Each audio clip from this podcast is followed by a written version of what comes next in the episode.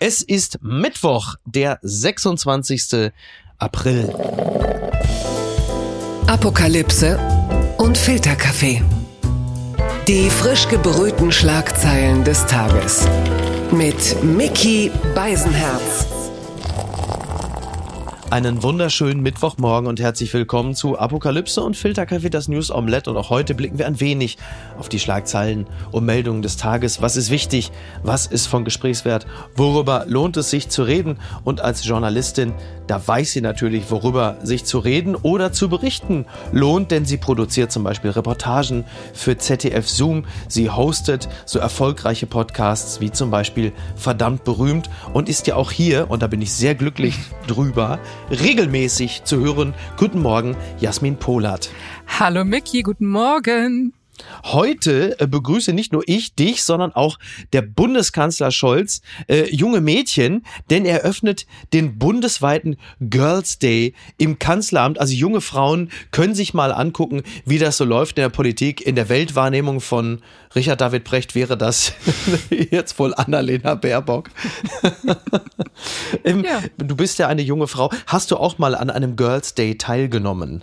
Äh, nicht, dass ich mich erinnere. Also bei mir ist natürlich jeder Tag Girls Day. Ich habe nur so gedacht, okay, Kanzler Scholz ist jetzt ein sogenannter Girl Boss, wenn man so möchte. Mhm. Also ich habe mich für die Sendung für heute auf jeden Fall zwei Sachen vorgenommen, Miki. Ja. Das wollte ich dir noch einmal kurz vorab äh, schicken. Ja, also die erste Sache ist, dass ich dich nicht so oft unterbrechen möchte wie letztes Mal. Ich glaube, das war ein bisschen dolle. Finde ich schade. Okay. Ja, die zweite Sache ist, dass ich auf Twitter gelesen habe, die Rückmeldung, ähm, dass man an meiner Sendung gesehen habe, dass man jede Person Person einladen könne, auch wenn die von gar nichts eine Ahnung hat. Und das möchte ich heute unbedingt, unbedingt weiterführen, dieses Erbe, weil das für mich was ein Lob. für eine Unverschämtheit, was für ein Blödsinn. Ja, man darf nicht auf jeden Kommentar bei Twitter achten, das wirst du, ach so. Äh, das wirst du auch. das, das ich nicht. Und was, und was das äh, zielgerichtete und auch der Sache zweckdienliche Unterbrechen angeht, das nennt man ja hier bei Apofika die sogenannte äh, Jagoda Marinic Schule. Das kann grundsätzlich erstmal gar nicht verkehrt sein, den Host an entsprechenden Stellen äh, zum ähm, Erkenntnisgewinn zu unterbrechen. Also da halte dich nicht zurück. Aber eine Sache möchte ich von dir noch wissen, denn du hast mir ein wunderbares Foto geschickt. Oh ja. Und zwar von äh, Jeff Bezos und äh, Lawrence Sanchez, seiner Lebensgefährtin, beim Coachella Festival und wolltest dir auch meine Meinung abholen, ja. wie ich denn finde, wie, wie ich seinen Schmetterlings.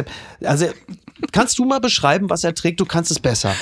Äh, ich habe mich so gefreut, äh, als ich das gesehen habe und dachte, okay, ich muss Mickey fragen. Es ist mir äh, wurscht, ob es in die Sendung kommt oder nicht. Ich muss wissen, was er denkt. Pass ja. auf, ich beschreibe diese Szenerie. Wir sehen also Jeff Bezos mhm. äh, neben seiner Freundin Lauren Sanchez. Sie trägt einen paillettenbestickten silbernen Rock, ein weißes, enges, kurzes Top. Mhm. Er, und jetzt kommt's, weißes T-Shirt, blaues Hemd mit äh, ja, Schmetterlingen drauf. Ja, eine ja. an ähm, ja sehr strategisch gewählten Stellen Richtig? zerrissene Jeans und weiße Turnschuhe. Okay? Ja. Und dann natürlich noch irgendwie seine, ich glaube, Eintrittskarte, VIP-Pass, was auch immer, so um natürlich, den Hals baumelnd. Das ist klar. Das ist klar. Ja. So, und ich habe mich einfach gefragt, was geht denn bei Jeff Bezos? Also ja. ich meine, dieses Outfit, ich habe auf, ähm, wie heißt denn diese Plattform, Mensch, da bin ich nie, Reddit, genau, auf Reddit, Reddit habe ich gelesen, ähm, das äh, sei sowas wie Ace Ventura. Ach ja. Äh, so dieser oh, stimmt, stimmt, für mich sah es ein bisschen aus. Weißt du, dieses Hawaii. Ja, total, du hast recht. Für mich sah es ein bisschen aus wie äh, Vin Diesel kurz bevor er seine Pronomen ändert. Also das war, war ein interessanter Look. Der ja. Mann kommt ja offensichtlich, also Bezos aus der Midlife Crisis nicht mehr raus, aber das Hemd war vermutlich günstiger als die nächste Mars-Rakete. Von daher mhm. äh, wollen wir nicht meckern. Ich fand es ganz lustig, aber beim Coachella, also er sagt irgendwie äh, ganz, ganz viele Menschen, die drei Tage wach sind und äh, die Toilette nicht finden. Das ist ja fast wie bei uns bei Amazon. Ne? Also von daher ist das, muss er sich das sehr wohl gefühlt haben. Die Schlagzeile des Tages.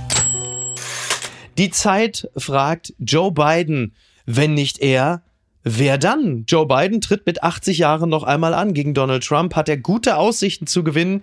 Die Demokraten haben aber die Chance auf eine Erneuerung verpasst. Und es gibt zwei Dinge, die mich äh, überrascht haben.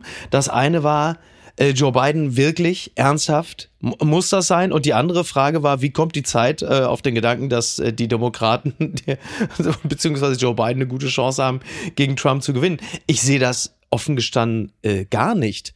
Denn, also ich will jetzt nicht sagen, dass ich geschockt war, denn das würde ja bedeuten, man hätte es nicht kommen sehen. Aber eine gute Idee, finde ich, ist es nicht, Joe Biden mit 80 nochmal antreten zu lassen. Ja, ich glaube, da bist du äh, wahrscheinlich einer Meinung mit sehr, sehr vielen US-AmerikanerInnen. Ne? Also die sehen das alle nicht so mhm. äh, rosig. Ich fand's auch krass, muss ich sagen. Also ähm, ich habe mich nochmal dran erinnert, genau vor vier Jahren hat er ja seine ähm, letzte Kampagne gestartet, auf den Tag mhm. genau, glaube mhm. ich. Ja, okay, und er ja. hat gesagt, ähm, er möchte die Seele der Nation heilen nach Trump. Und ich mhm. habe mich äh, kurz gefragt, ob er das geschafft hat. Ich würde mal sagen, na ja. Also ja, ähm, ja. Ne? Nation ist wohl eher gespalten, könnte man sagen. Ja. Ich fand dieses Video auch total bemerkenswert, einfach weil er darin ähm, ja auch vor diesen Mager-Extremisten warnt. Mhm. Und mhm. solche Videos sind ja darauf angelegt, ne, dass die Hochglanz sind, dass es so die besten Seiten mhm. zeigt mhm. von irgendwie ja. einer Person. Und ich fand, er sah da drin schon mega müde und fertig mhm. aus. Und ja. dann sagt er auch noch, finish the job. Also das ist ja unter anderem sein Slogan. Ja. Und finde ich jetzt erstmal schwierig. Also erinnert mich irgendwie an mhm. äh, Schwarzenegger, Terminator, keine Ahnung. Ja. Klingt jetzt auch nicht so nach Aufschwung, ja, oder Dynamik. Mhm. Klingt eher wirklich so nach Finishen und er sieht halt auch, finde ich, Ende echt, halt einfach, ne? Ja, so, so mega Finish. Finde jemand wie er in seinem Alter sollte den Begriff Finish grundsätzlich eh gar nicht in den Mund nehmen, weil man das Gefühl hat. Ich will, Aber ja. Also sorry, ich ja. will auch nicht Age-Shame, ne? Und es ja, gibt ja auch wirklich genug Häme und so. Aber der ist wirklich, also der ist ja seit Ewigkeiten im, im Geschäft, aber der ist wirklich so ein Demokratie-Dino. Also der ist äh, also wirklich schon ewig dabei. Und wenn der jetzt gewählt werden würde, dann wäre er nach der zweiten Amtszeit dann 86 Jahre 86. alt, Mickey. 86. Ja, ich habe überlegt, Wahnsinn. wen gibt es bei uns, ja, bei uns hierzulande? Mhm. Wer ist so alt und in der Öffentlichkeit? Ich habe nicht viele gefunden. Äh, ich habe dann gedacht, Howard Carpendale, by the way, ist 77 Jahre alt. Würde man den aufstellen? 77 auch schon. Ja, Weiß ich glaube nicht. nicht. Ne? Jean Pütz, die Hobbythek, Jean Pütz ist 86 Jahre alt. Leute, ich zimmer uns mal eine schöne Koalition dahin. Da nehmen wir irgendwie Zwirn, zwei alte Eier. Nein, ja, das ist. Eben. Äh, genau, also Wahlkampf bedeutet ja immer irgendwie auch eine Art des Aufbruchs, des Aufbruchversprechens. Mhm. Und jemand wie Joe Biden, der für mich ja nun wirklich sehr pergamenten daherkommt, ist das natürlich nicht. Also er hat gewisse, Klammer auf, altersbedingte, Fragezeichen, Klammer zu, Ausfallerscheinungen, die werden ja nicht weniger werden. Ne? Also mhm. man kann jetzt auch sehr polemisch sagen, jemand, der mit einem Mountainbike äh, nicht von A nach B über die Straße kommt, ist das jemand, der Stabilität und Stärke signalisiert. Ich weiß, das ist wahnsinnig gemein, aber Wahlkampf ist ja auch das Ausstellen der Schwächen des mhm. jeweils anderen. Und wenn das jemand kann, dann ist es Donald Trump. Und wenn es nicht Trump wird, sondern Ron DeSantis, dann macht es die Sache für Biden ja nicht besser. Und wir erinnern uns, Trump, wenn ich mich nicht irre, hatte ungefähr wie viel? 72 Millionen ähm, amerikanische Stimmen mhm. hinter sich vereint. Das war ja nun für Biden auch nicht der klassische Erdrutschsieg. Und ich habe nicht den Eindruck, dass von diesen 72 Millionen Menschen es signifikant weniger geworden sind, die jetzt bei der nächsten Wahl republikanisch oder Trump wählen würden. Weiß es nicht. Ich glaube nicht, dass Weiß noch ich auch so nicht. Glaube ich ehrlich gesagt auch nicht. Und ich finde es aber trotzdem wirklich bemerkenswert. Also ich finde es eigentlich unglaublich, mhm. dass die DemokratInnen das nicht geschafft haben, jetzt die letzten Jahre da irgendjemanden mal hinzustellen, der irgendwie nicht Biden ja. ist. Also der wirklich. Ja, was ist mit Kamala Harris? Ja, weiß also ich sie, auch nicht. Die war nur die einmal da, die, die sagte, so we beliebt. did it, Joe, und dann war sie weg. Ja. ja. und dann hatte sie so, wie ich ähnlich, äh, so lustige Lachattacken teilweise. Das habe ich dir letztes Mal, glaube ich, auch schon erzählt, was äh, immer wieder so Stimmt. Videos rumgegangen sind. Wobei das ja sympathisch ist. Das ist ja. sympathisch. Wobei, was man so hört, also das eigene äh, Lager, also von Kamala Harris, alle, die in ihrem Stab arbeiten, die sind ja auch nicht so die Riesenfans von ihr. Genau. Also so, so die, die Binnenführungsstärke hat sie da schon nicht gezeigt. Genau. Schwierig alles. Genau, ja. alles schwierig, aber es kann doch nicht sein. Ich meine, wie viele Menschen Menschen leben in den USA. Das, also ich fand es also auch. Es ist alles so ein bisschen so, ja, sehr, sehr fader Beigeschmack. Äh, ist alles so ein bisschen ja, ungeil, könnte man sagen. Ne? Ich habe mich ja auch gefragt, wie es jetzt der First Lady geht, Jill Biden, mhm. weil ich denke natürlich ja. auch gerne mal an sie.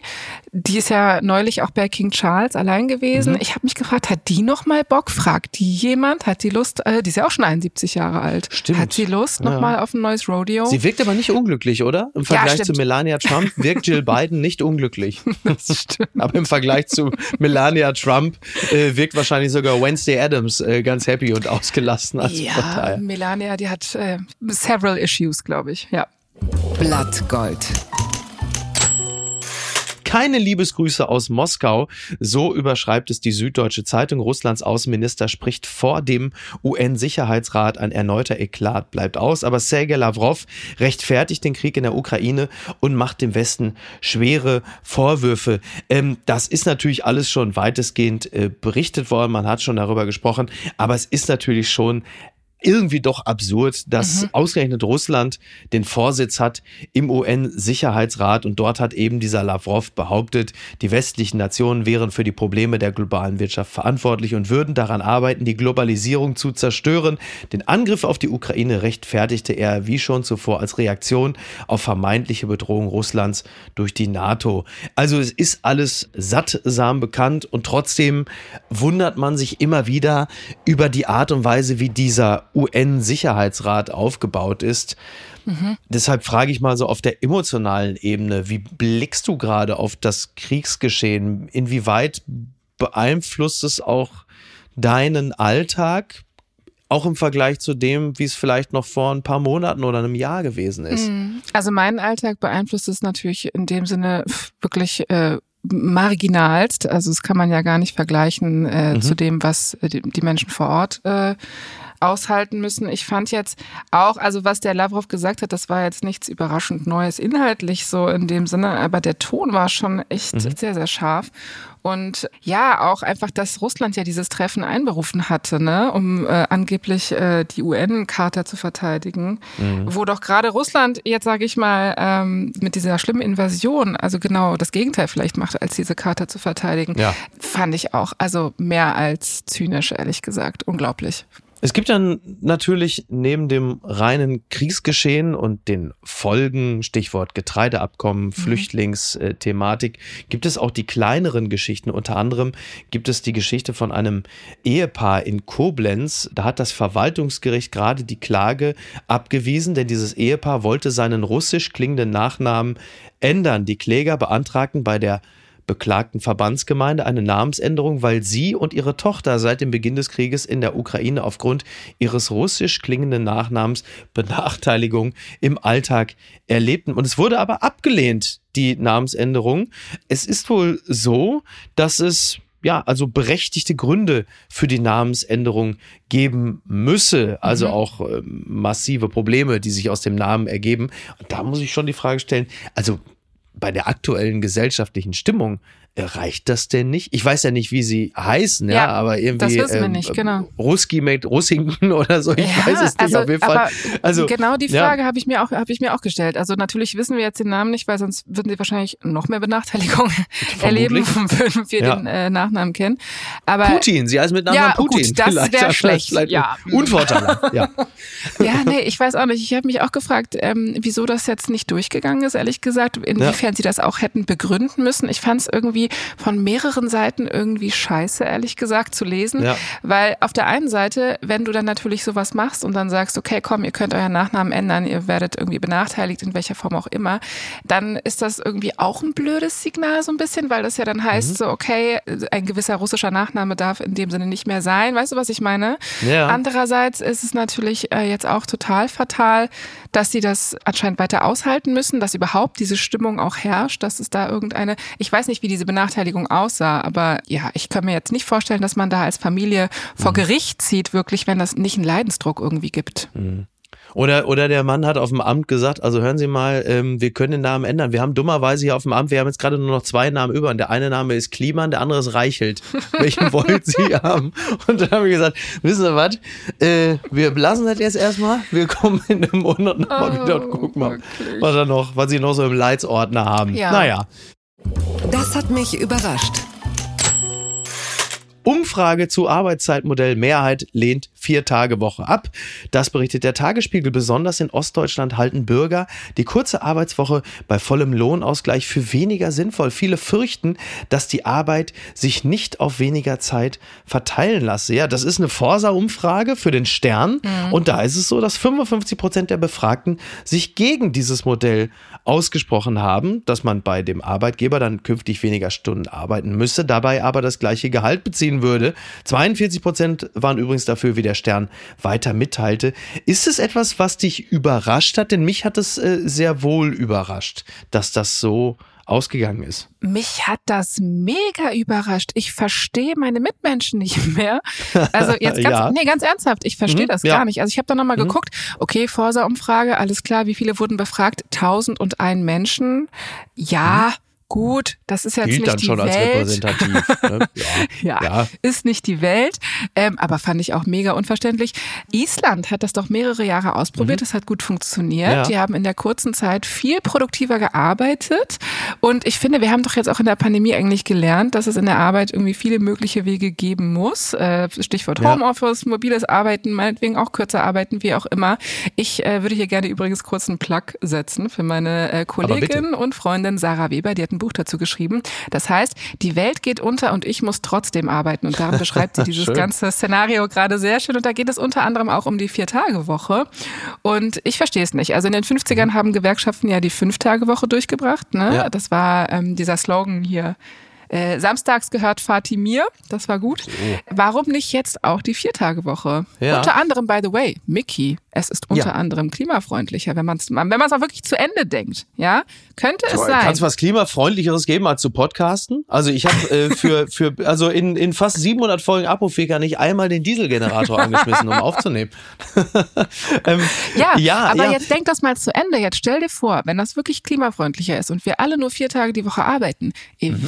Eventuell klebt sich dann die letzte Generation auch nicht mehr auf die Straße. Das ist doch ein Incentive. Das ist so wie mit dem äh, Baum im Wald und der dann äh, kein Geräusch macht. Also die Frage, irgendwie kippt ein Baum im Wald um und äh, gibt es überhaupt ein Geräusch, wenn es keiner hört oder so? Ne? Gibt's, mhm. gibt's Klimakleber, wenn sie keiner wahrnimmt? Sowas halt, ne?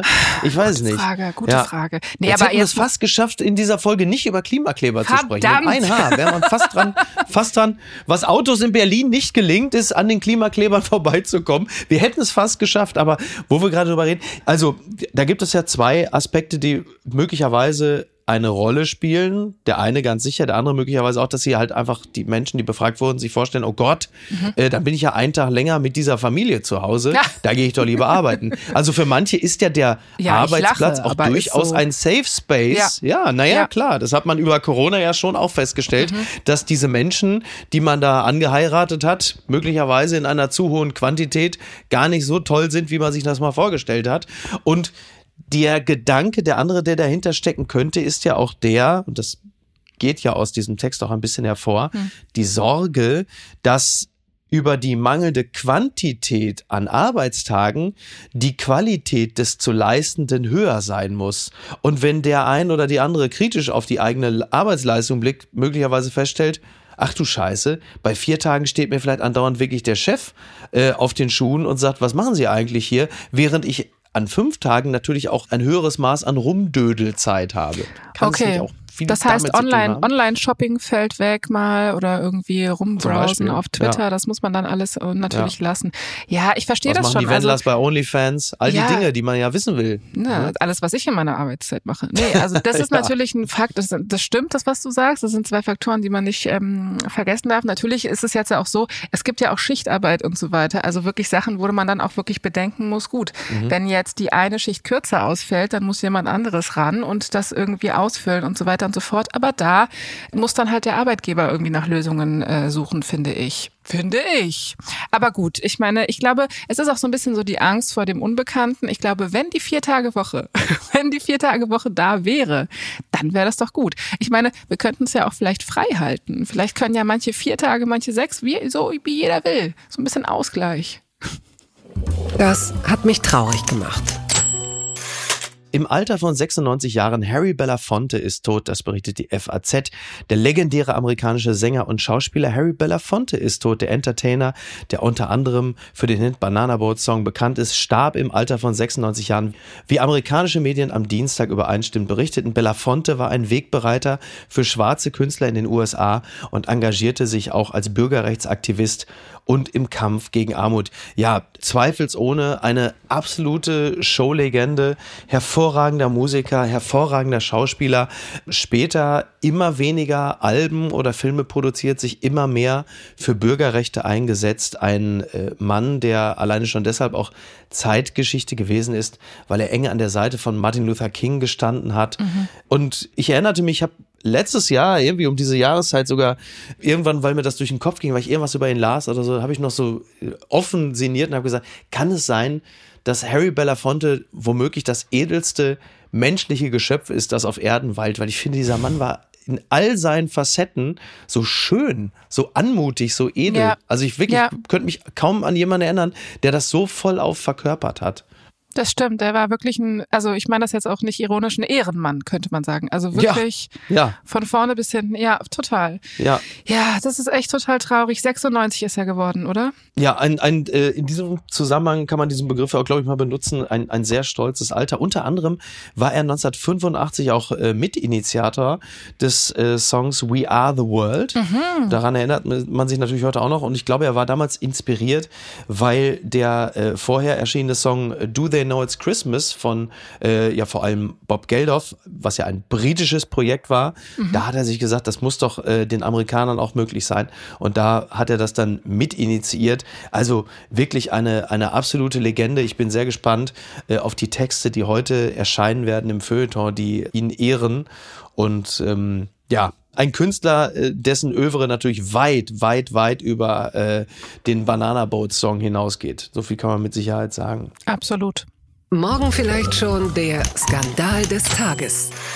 Britischer Thronfolger, geheimer Deal mit dem Königshaus. Prinz William erhielt wegen Telefonhack sehr große Summe, so zitiert es der Stern. Es ist eine kleine Sensation, die in einem Gerichtsverfahren des britischen Prinzen Harry herausgekommen ist, sein Bruder und künftige König Prinz William soll eine sehr große Summe an Schadensersatz erhalten haben, weil sein Telefon abgehört worden war. Dafür verzichtete er auf ein öffentliches Verfahren gegen ein Medienhaus. Die Grundlage dafür soll ein fast 30 Jahre altes Geheimabkommen des Königshauses sein. Also es gibt Gerichtsunterlagen und aus denen geht hervor, dass Prinz Harry gegen die News Group Newspapers klagt, also von Rupert Murdoch, das äh, ihm gehörende Medienunternehmen. Und es geht um die News of the World und die Sun. Und die haben offensichtlich damals Harry und William abgehört und dann gibt es ein Prozedere, ein Standard Procedure, dass ähm, das Königshaus diese Blätter, dieses Medienhaus äh, verklagen kann, mhm. beziehungsweise man lässt es erst gar nicht so weit kommen, sondern man einigt sich auf eine Summe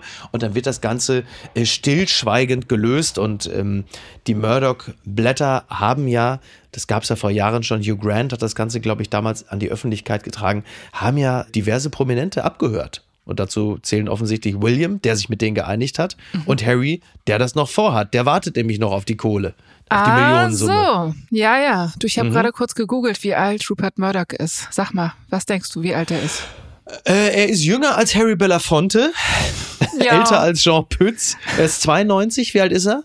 Äh, äh der ist 92, der Rupert Murdoch. Guck, ja, Siehste. ich habe nämlich gerade gedacht, Murdoch. weil, also was der, bei dem ist auch gerade was los auf die alten Tage. Irgendwie erst ja. hat er Tucker Carlson äh, gefeuert. Ich meine, ne, good for him. Ja. Und äh, jetzt das noch. Ja, was, was ne, Er hat ja auch gerade seine äh, Verlobung gelöst. Er hatte sich doch vor drei Monaten das auch noch? Äh, verlobt und dann hat er gesagt, mit ihr würde ich gerne zusammen alt werden. Dann hat sie gesagt, das bist du doch schon. Dann hat er gesagt, stimmt, dann lassen wir es doch gleich wieder sein. Also da ist wirklich viel los. Und du bist ja großer Fan, wie wir alle ich auch, der Serie Succession. Ja. Und es gibt ja mehrere größere Artikel in den USA, die ziemlich deutlich machen, dass die Serie Succession nicht nur lose angelehnt ist an die Familie Murdoch, ja. sondern es offensichtlich einen Insider innerhalb dieser Familie gibt, die wesentliche äh, Kernbestände an die Macher der Serie Succession geleakt haben, weshalb man dann so in bester Stucki-Manier dann halt einfach daraus ein fiktionales, eigenständiges Werk geschaffen hat, das äh, aber sehr deutlich an jemanden erinnert, in diesem Falle äh, Rupert Murdoch. Das auch wusste spannend, ich überhaupt nicht. Das ist total spannend. Nee, wusstest du nicht. Ach, guck mal, Nein, siehst du? Diesen, also ah. dieses Detail. Ich wusste, dass es an die Murdoch-Familie angelehnt war, aber ich äh, dachte, das haben die ja. immer so ähm, verleugnet natürlich. Mhm. Ja, ja. Aber sehr Was spannend, so dass macht, es da ne? so eine Art Maulwurf gibt. Das ist ja dann quasi das ähm, TV-Äquivalent zum Schlüsselroman. Schon, oder? Schlüssellochroman ja, in dem Zusammenhang. genau. aber jetzt nochmal kurz zurück zu William Ach und so, Harry. ja, Das ja. geht ja heute dann vermutlich nochmal richtig hoch. Mhm. Und da gibt's jetzt also eine ganz besondere Form des Bruderzwistes, nämlich dass man einfach sagt, pass mal auf, äh, wie unfair ist das denn schon wieder? Kriegt der Ältere schon wieder einfach das, das Geld und was ist denn mit meiner Kohle? Ja, Harrys Ne? Wie Leben. unangenehm für William dann auch. Mega unangenehm. Harrys Leben in Kalifornien will auch finanziert sein. ist richtig. Nein, also, also, nee, ganz ehrlich, der ist ja wirklich auf so einem persönlichen Vendetta ähm, gegen seine Familie. Und ich war, ich kann das aus von, ich kann das von hier, aus Berlin aus natürlich nur schwer beurteilen, inwiefern das gerechtfertigt ist oder nicht.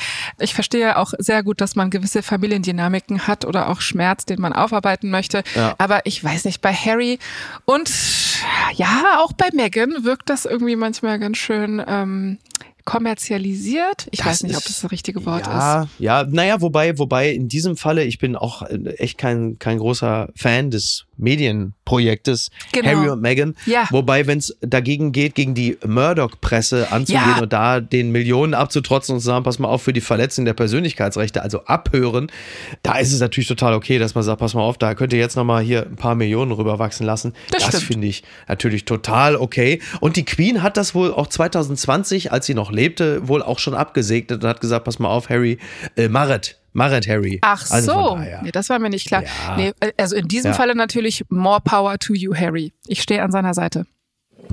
Das Kleingedruckte. James Corden singt mit Adele in seiner letzten Carpool Karaoke. Das meldet t-online.de. Talkshow-Moderator James Corden beendet seine Show. Zum Abschied wurde er von der Sängerin und seiner guten Freundin Adele überrascht. Die beiden Briten fahren in dem Clip durch Los Angeles und singen dabei gemeinsam Adele-Lieder wie Rolling in the Deep, Hometown Glory und I Drink Wine. Letzteres habe sie nach einem emotionalen Gespräch mit Corden geschrieben, wie die 34-Jährige auf der Autofahrt erklärte. Ja, das ist natürlich toll, oder? Dass man sagt, also man hat erst ein schönes Gespräch mit Corden, danach sagt man, schreibt man einen Song, wie man sich einfach heillos betrinken möchte. Ähm, das ist auch toll. James Corden, Carpool Karaoke, wahnsinnig populär. Ja. 2016 haben er und Adele auch schon mal so etwas äh, veranstaltet. Da wurde das Video mehr als 260 Millionen Mal angeguckt. Das ist äh, nicht wenig. Das ist nicht Und wenig, nee. die Frage, äh, ist es ein Format, das du vermissen wirst? Hast du das äh, gerne gesehen? Hast du es oft geschaut? Also ich werde das nicht vermissen, weil also ich glaube, nach ein paar äh, Folgen ist das auserzählt. Aber ich fand das schon tatsächlich Ja. total schön, weil James Corden hat das jetzt ja acht Jahre lang gemacht Mhm. und wird jetzt zurück nach UK gehen. Ich habe nicht ganz verstanden, warum, ehrlich gesagt, warum man das da auch nicht remote aufnehmen kann. Es gibt doch bestimmt auch Studios in UK. Stichwort Vier-Tage-Woche, Mhm. Ja, ist das Stichwort richtig? mobiles Arbeiten. Ja. Nee, also ja wirklich. Ich war so, aha, ja, Ja. gut, ziehst nach UK um, warum, ne? Nee, aber Vielleicht geht nicht. Er hört Gute Wetter in England vermisst. Ja. ja, das, aber vielleicht du als Fernsehmensch, meinst du, du könntest eine Sendung, ja, wahrscheinlich geht das nicht, ne? Dass man dann sagt, ich ziehe jetzt um nach, äh, keine Ahnung, Buxtehude Mhm. und dann müssen die ja das ganze Studio in Buxtehude aufbauen. Das geht nicht, ne?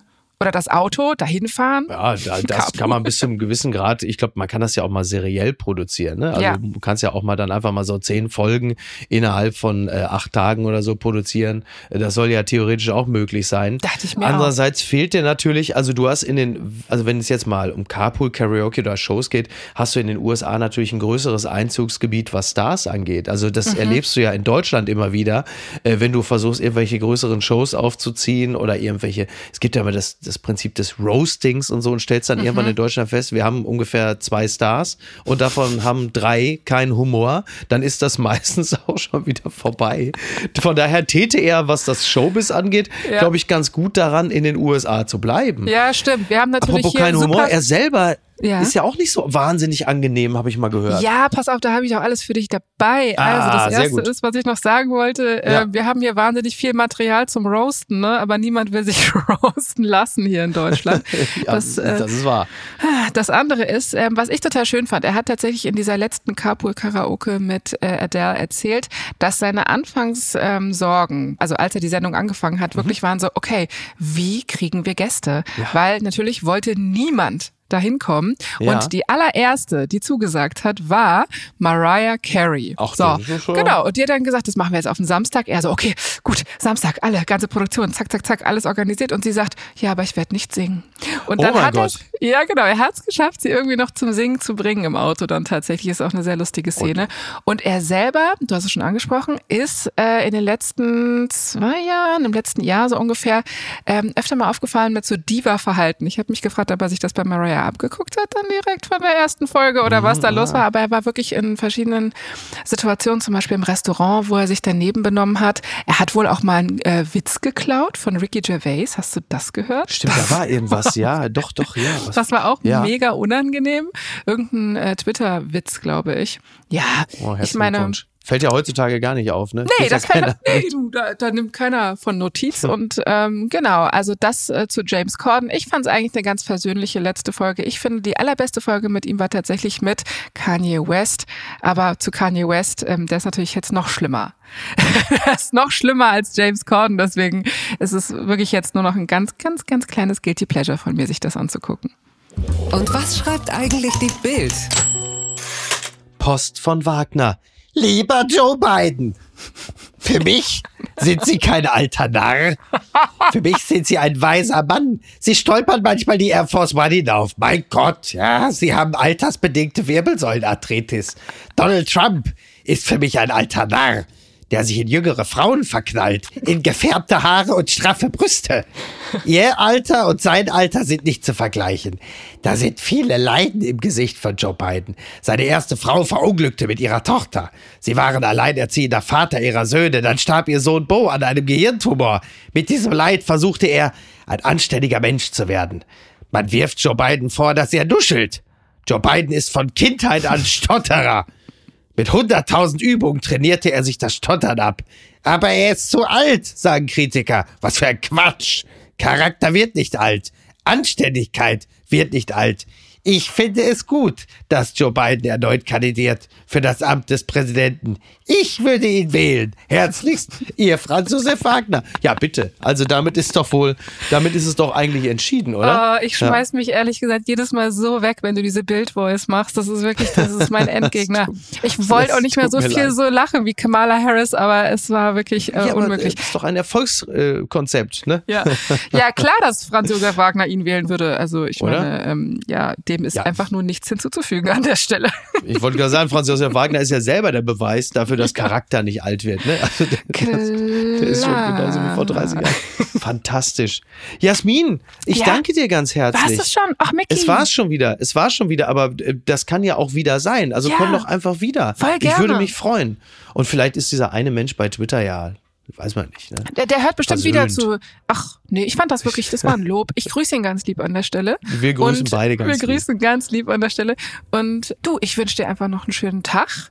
Vielleicht hörst du mal bei dem Techno-Set rein von Marco Buschmann. Der Ah. hat äh, eine Soundcloud. Ja, Das schicke ich dir gleich noch. ey, das ist super. Das ist eine sehr, sehr gute Idee. Genau. Ne? weißt Also du, wie das- ein das Song heißt? Nein. Soll ich dir sagen, wie ein Song Bitte. heißt? Er heißt Escape the Danger. Und das von dem Menschen, der die Fahrerflucht. Stimmt. Toll. Dankeschön. Ein perfektes Schlusswort. Jasmin, vielen Super. Dank. Ich danke Dankeschön. dir. Tschüss. Escape the Danger. Sehr schön. Danke. Ciao, ciao. Apokalypse und Filtercafé ist eine Studio Bummens Produktion mit freundlicher Unterstützung der Florida Entertainment. Redaktion Niki Hassania. Executive Producer Tobias Baukhage. Produktion Hanna Marahiel. Ton und Schnitt Niki Fränking. Neue Episoden gibt es immer montags, mittwochs, freitags und samstags. Überall, wo es Podcasts gibt. Stimme der Vernunft und unerreicht gute Sprecherin der Rubriken Bettina Rust.